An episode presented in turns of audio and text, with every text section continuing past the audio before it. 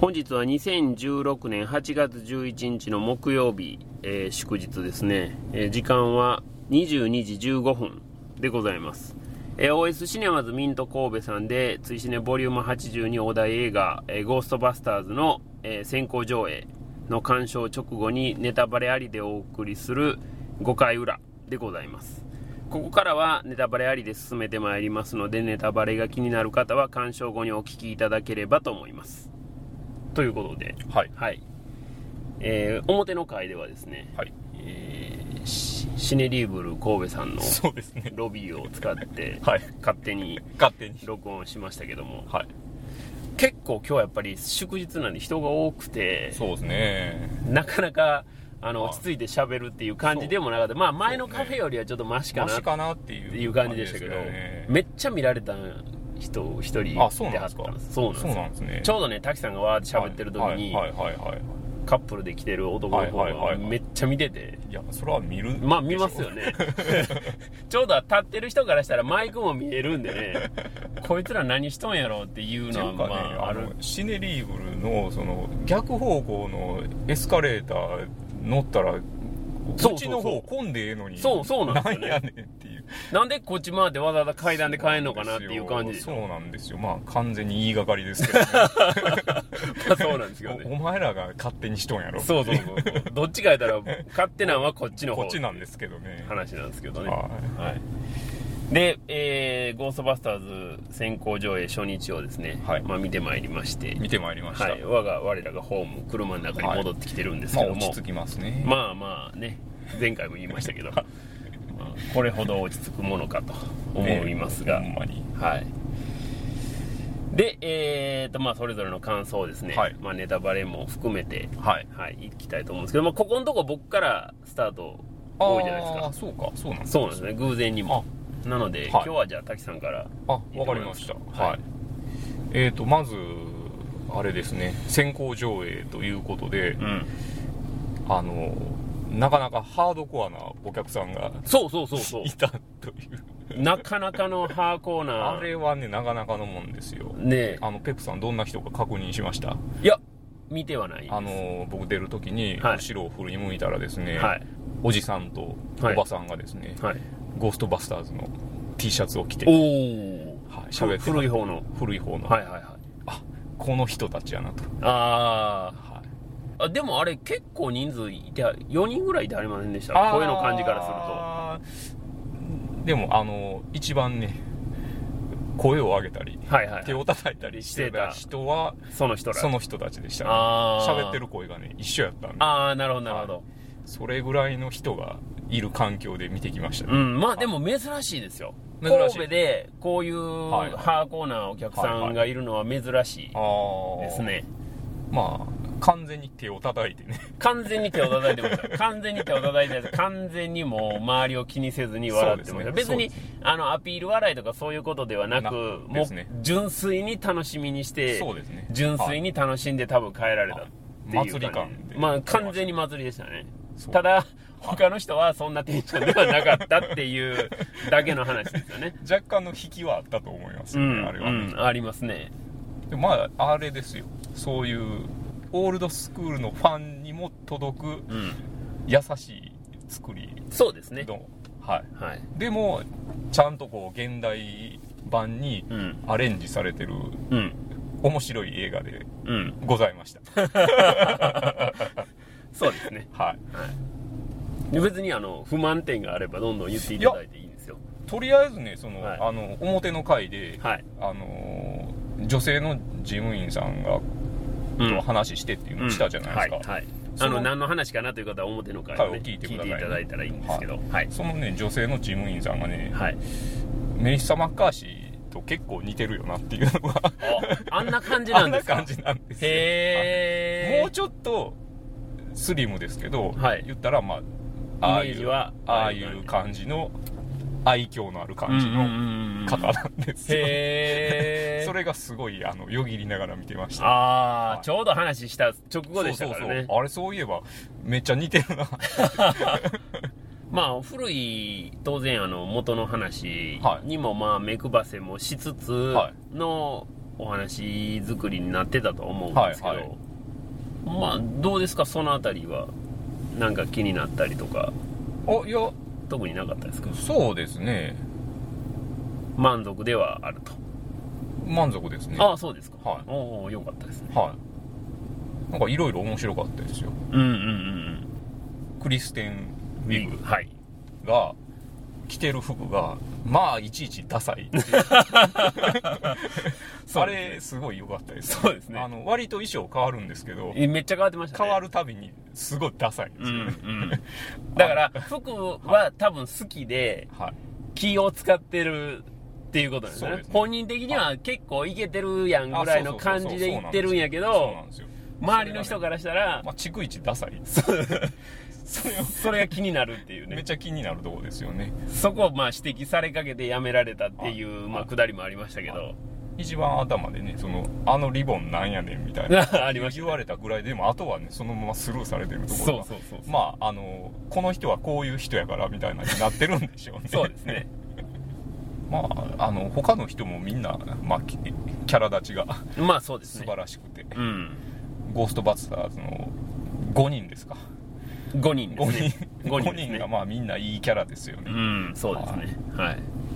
それをねこうあの5人のいいキャラを踏まえてでまあいろいろこう騒動があったことをはい踏まえてみると最後ちょっと泣けましたね。ああそうなんですよね。はい。最後であれでしょ？あのロールが始まる前のとこでしょ？そうそうそうそうそうですそうです。よね。はいあれはねちょっと普通に泣けましたよね、うん。もうでもそれっていらん涙なんですけどね、うん。ほんまはそんなことじゃなくてもええのにう。そうそうそうそうそうですよね。なんかえっ、とまあ劇中でも割とひどい目に遭ってますよまあまあかなりひどい目に遭ってますよね。全然だから報われないですよね、そうそうそう。ほんまにそうなんですよ。うん。思った以上にシビアな。これはでも現実でもやっぱり女性に対するそういうのがね。うん。ありますからるっていうことねなんでしょうね。そうですね。だからまあ余計にうん、うん。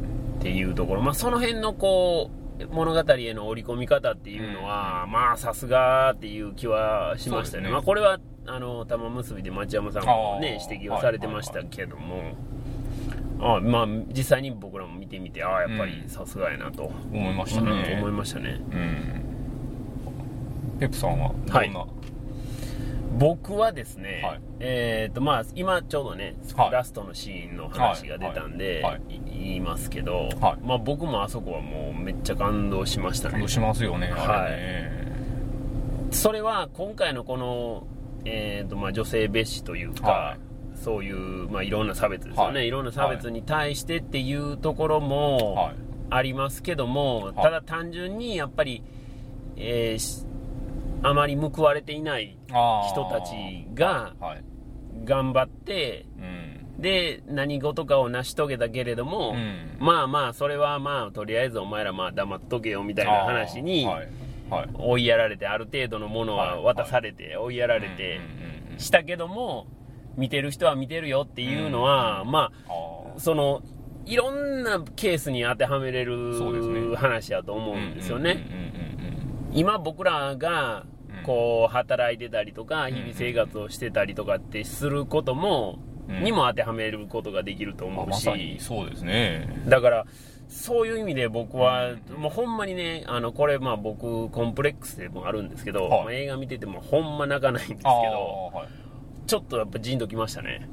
泣いてはないんですけど 泣いててはないんですけどもやっぱグッときましたよあそこは。あそこはすごいですね。ですよね。あうーん。あそこはもうほんま瞬間的にガツンときましたね、バリバリ泣ける人やったらもうガンガン泣いたやろなって思うぐらいの感じはありましたね。うん。そうか。そのいろいろないきさつ抜きでも。やっぱりきね。うん。そう聞くとね。そうなんですよ。だからあるむしろなんかこう、女性版ゴーストバスターズを作ることによって、その作り手の、うん。まあ、キャストも含め、はい。そのか監督や制作の人たちも含めて、なんかもうそこまでもう見通したかのようなあストーリーテリングなんかなっていう気もまあしたのはしたんですよね結局あのレスリー・ジョーンズが演じてる、はい。あの黒人の、はい。あれ地下鉄の職員ですかね、はい。そうですね。でまあ彼女がこう、うん。いろんなことを、はい。そのまあ地下鉄を利用する人たちに挨拶したり、うん。話しかけたりしてるけれども、うまあ誰も見向きもしないっていうような状況ってあるわけじゃないですか、はで見向きしたかと思ったら、うん。そいつもうん。やっぱり実生活ではめちゃくちゃ虐げられてたやつっていう話なんですよね。そうなんですよ結局危険思想を持ってるか持ってないかだけの差であってなんかコインの裏表どうそうなんですよね。トゥーフェイスみたいな話じゃないですか。すね。だからそこもやっぱりね見てて、うん。こう虐げられてるとまあ思ってる人たちうん。に対してっていうところもやっぱりちょっとね、こうかなりシビアにうん。切り込んでるなっていうようなところもありましたし、そうですね。なかなか、あのーそれこそまあ、ファンもハードコアでしたけど、まあまあ、実はハードコアな話やなっていうのはまあすごい思いましたね。そうですね。ん、まあ、そこが結局、コメディとしての、うん。まあ前回滝さんが、はい。あの抜けの良さ悪さみたいな言葉でね表現されてましたけどそこがうん。コメディの抜けの悪さに若干つながってるところがねあるような気がするんですあよー。そこがコメディファンとしてはちょっと残念。例えばどういう？例えばで言うとちょっとその説明に、はいやっぱり今回初めてリブートで、はいはい。あのリスタートで、まあ、キャラクターの説明がまあ入るわけじゃないですか、はい。で入ることによって、はい。まあ、それを結構丁寧にはいやりますよね、かなりで丁寧でしたね。かなり丁寧にやりますよね、でそこで、はい。その丁寧にやることで、まあ、その彼女たちのそのはい。不遇な部分っていうものが、まあ、割と結構浮き彫りにうん。されてたりとかするじゃないですか、そこのテンポがやっぱりちょっと悪い。なるほど。そう。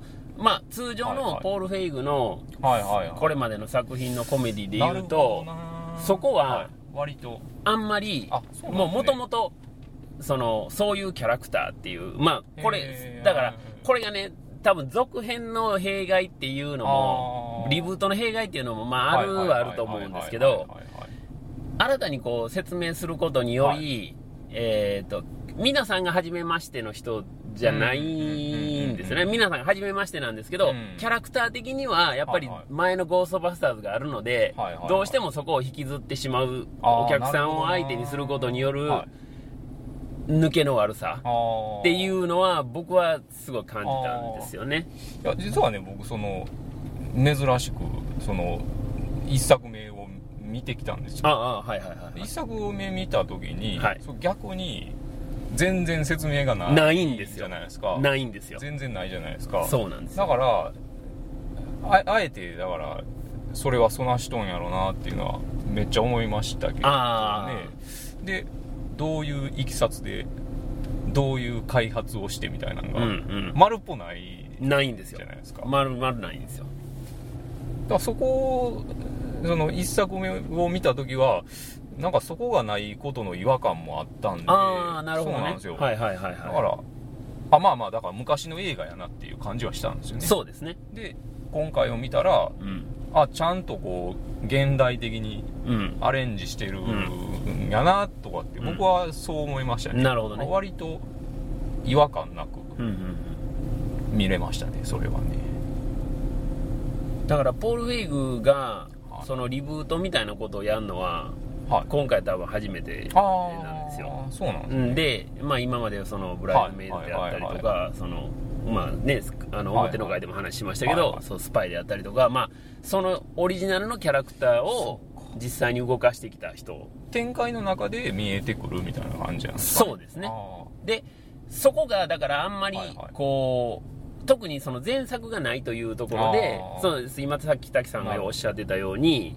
その全然説明のないワンはいはいがあるわけじゃないですか、ーはい。もうそういうもんやという人たちが出てきて、うんうんえー何かこ宿泊するというような話が、まあその成り立ちからじっくりやるわけじゃないですか、うんうんでそういうところでその僕が感じたのはちょっと今までのポール・フェイグのは作品からあ比べるとーなるほど。ちょっとやっぱりなるほど。全そのリブートをしたことによるあー。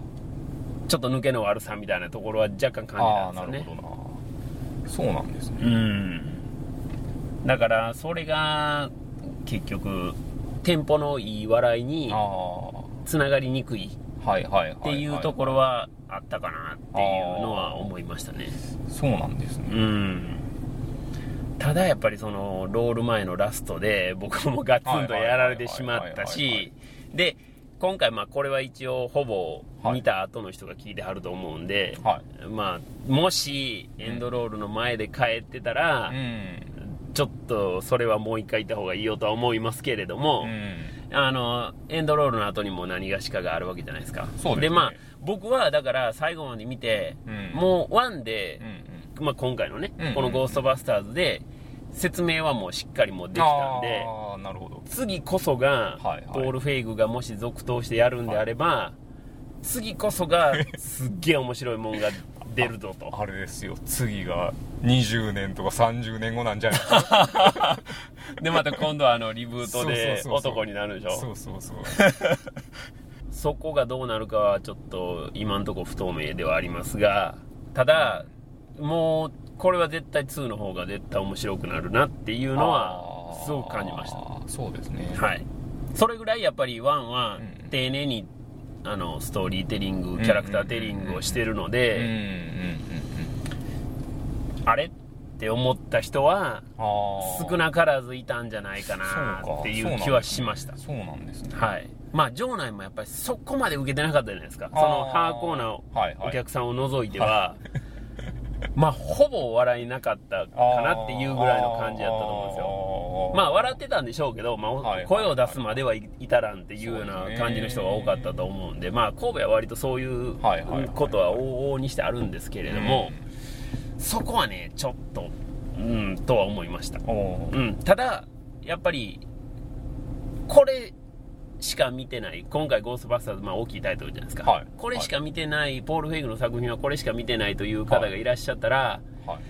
これだけで判断するのはちょっとやめてあげてほしいなっていう気がします。なるほどな。特に、まあ、出たばっかりのスパイが、これがもうむちゃくちゃ素晴らしいのそうなんですね。素晴らしいです。はい、特にもうオープニングとか見てもらったら、もうみんなが知ってる映画のまあまあスパイって言うてますからね。みんなが知ってる映画の、はい。もう完全なパロディから始まるっていうところもありますから。あそうなんですね。はい。もうそれはもうむっちゃ楽しいんで、はい、ポール・フェイグはもうもちろんブライズメイドも最高ですし、はいはいはい。デンジャラス・バディっていうね、あのはいはい。はいこれももう本当に一部の劇場でしかかかってない。しかもブルーレイ上映でしかないっていうようなえーっとあれ誰でしたっけ？メリッサ・マッカーシーとはい。えーサンドラ・ブロック。そう。の2人がバディモンをやるわけですよ。まあ面白かったですよ。ね、だからそれもやっぱ面白いですし、うん。そうか。でもほんまにすごい面白かったですよ。ああよかったです。はい。よかったです。はい。ただねあのーこれがマックスじゃないよとは思ってしまうまので、だまだ向こうが。な思ってしまうので、へだからこれで乗れんかった人もぜひまあ一番やっぱり新しいスパイはぜひちょっとチャレンジしてほしいなっていうのは思いますね。ーこれ見たくなりますねがぜん。ぜひぜひっていう感じですね。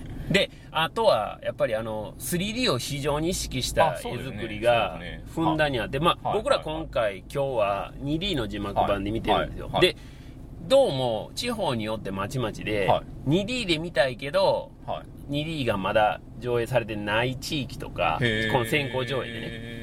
はいはい 3D はいはいはいはいはい。メインでやってるとことかもどうやらあるらしいんですよ。だから場所場所によってちょっと見見た人の環境違うと思うんですけど、はいはい。iMAX の 3D がちょっと遅れるんですね。あそうなんです風切りから1週間遅れるんかな。へなのでーはい。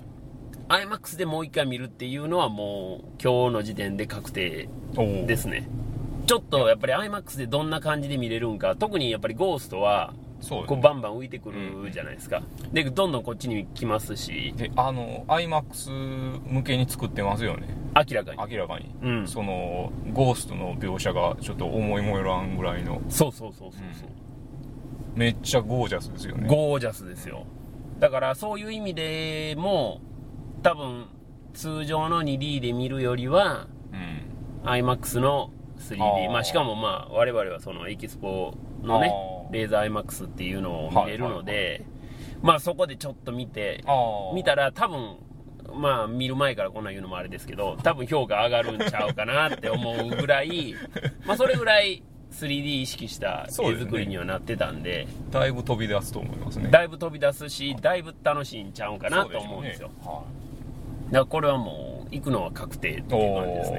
はいそうですよ。一個ゴーストといえばなんですけど、はいはい。あの一作目とはい。今回で結構変わったポイントがあるよなって思ってはいはい。一作目って割とそのアメリカやからプロテスタントの人ですかね、うん。とかアーミッシュの人とかうん。が結構出てるんですけど、はい今回は全くその宗教関係の人があそうですね。出てなくて、うん。逆にそのゴーストとして出てくるっていう。あそうですこれねはなんか時代のこう流れがあるんかなみたいなちょっと思って。ああ確かに確かに。それちょっと面白かったですね、うんうんなんかちょっとまあその辺も過去のものとしてはこう象徴として使ってるようない気がしますね。感じはありましたねうん確かに。うんうんじゃあ今日はですねえっ、と先行上映の初日っていうことなんではい。多分ね見てはる人はそんな そんなに多くないと思うんですが。そうでしょうね。してないところもあるっていうことですよね。地方によってはあると思うんですよ。なので今日のつぶやきを漁ってみたいと思いますがそんなに数はないと思いますがえっ、ととちえぐさんサタデーナイトはカボチャップとともに幽霊退治だっていうからこれ土曜日の夜に行かはるっていうことですね。はい。もう今日が何曜日かわからなくなってきました。今日はね木木曜日ですね。はい。そうか。はい、祝日でございます。で、えっ、と、マーベリックさんも、ゴーストバスターズは 2D 上映が始まる本公開まで待機って書いてますね。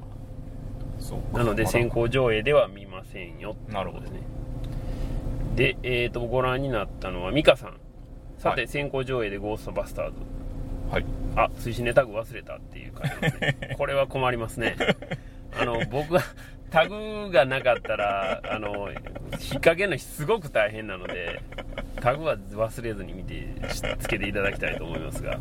忠告 ゴーストバスターズ見たよ。クリヘムかわいい。って書いてますね。超可愛いですよね。ん。あれ腕なんて書いてたんですか？あ なんて書いてたんでしょうね。めっちゃ気になってしょうがなかったなんか多分めっちゃおもろいこと書いてたんでしょうけどね。ちょっと画面ではちょっと判別できなかったですね。調べよう後で、うん。で、えー、と美香さん続けて「ゴーストバスターズ」信じ合える友達がいる人といなかった人と。あケイト・マッキノンはかっこいい感じであのいつものいつも目に宿っている狂気が足りないと思ったり。あポール・フェイグ作としてはスパイの方が好きだけど。ああでもクリヘムが可愛いです。あとあの人とかあの人とか出てくるよ。そうなんですよね。まあネタバレに気を使って書いていただいてますが。いやああの人 まあここはいいここはいいですよ。ここは一応もうちゃんとネタバレしますって一言ってるんで。応まあふわっとして言うと、はい。あの人あの人出まくってんのに今回出えへんのかって思ったら出てきたっていう。あああ そうそうそうそう。そうなんですよね。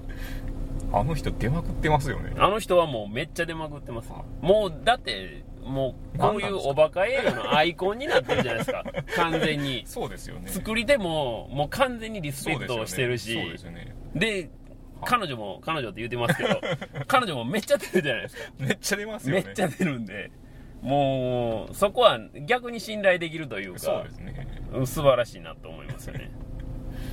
でまあそのためにためてっていうところで,、ねですね。いいところで出ますんでって感じですね。で北京パさん。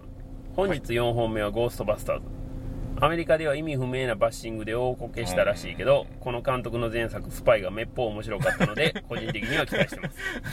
こうスパイ幻想がむっちゃ高まる放送になってなってますね。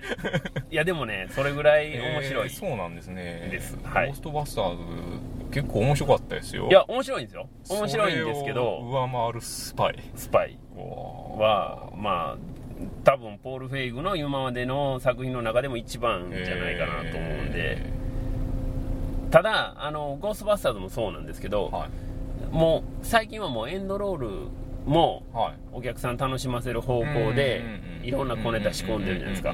でスパイもはい。そういう作品なんですね。だからめっちゃあの小ネタ仕込んであるんでエンドロールまで楽しい尻尾まであんこが詰まってるみたいな映画にはなってます。最高じゃないですか。そうなんですよ。だからぜひともっていう感じですね。特にまあこれ配信ねしてまだお盆休みやとかうんうんうん。抜かす人がいてはったら、うんうん。暇やとか抜かす人がいてはったらですね、うんぜひ見ていただきたいなと 思いますね。もう一切僕休みはございませんので。恨みが。恨みが。それから、えーカズさん、はい。えー草津イオンシネマでゴーストバスターズ見ますって感じですね。まあこれまだこうご覧になられた感想ではないんですけどもまあ一応今のとこもらってるのはそんなとこですね。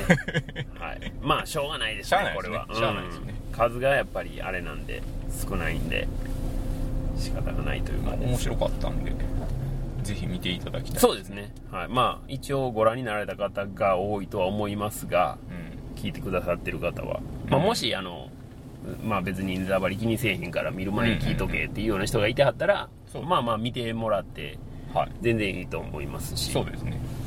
まあもちろんあの前作のファンへの目配せみたいなところもあるんですけど、単体で見てもやっぱりちゃんと楽しめる作りにはなってるし、うん。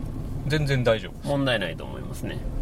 では、えー今回が追試ねボリュームはい。82ということだったんですけども、はい。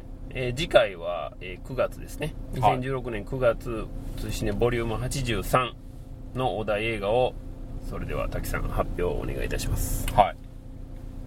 次回のお題ははい「スーサイドスクワッド。です」です。はい。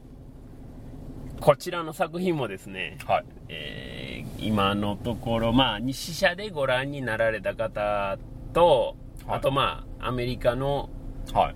批評家筋のはい。反応ですよね、はい。まあ、この辺りが非常に、えーよろしくないと。そうみたいですね。芳しくないと。はい。いうようなところがありましてですね。これがどうやねんと。DC やばいんちゃう？っていうね。こう僕らの気持ちもやっぱり出てきてるじゃないですか。そうですね。うん、でも監督はデビッド・エアーなので、まあ、なかなかあのいびつな映画を撮る監督ではありますが、うんうんうん。決して面白くないものは撮ってないと思うんですよ。余計に DC やばいんちゃう？ちょっと怖いですね。だからどうなんかなっていうね、うん。エクストリームなこう表現に走りすぎてるからこんなに評判が良くないのかうん。どうなのかっていうね。まあ、まあマーゴット・ロビーが最高やっていう話はもうまあそれはもう見見た感じでねあ間違いないっていう感じなんですけど、バットマン VS スーパーマン。そうですね。バットマン VSV スーパーはい。はい。そうです。なんかもう編集段階でかなりやられてる感じもどうもそんな気もしません？うん。なんかあの今出てるアルティメット版やとすごい面白いとかっていう話話ももあるじゃないですか。うん、聞いたりしてまあ僕まだ見てないんで。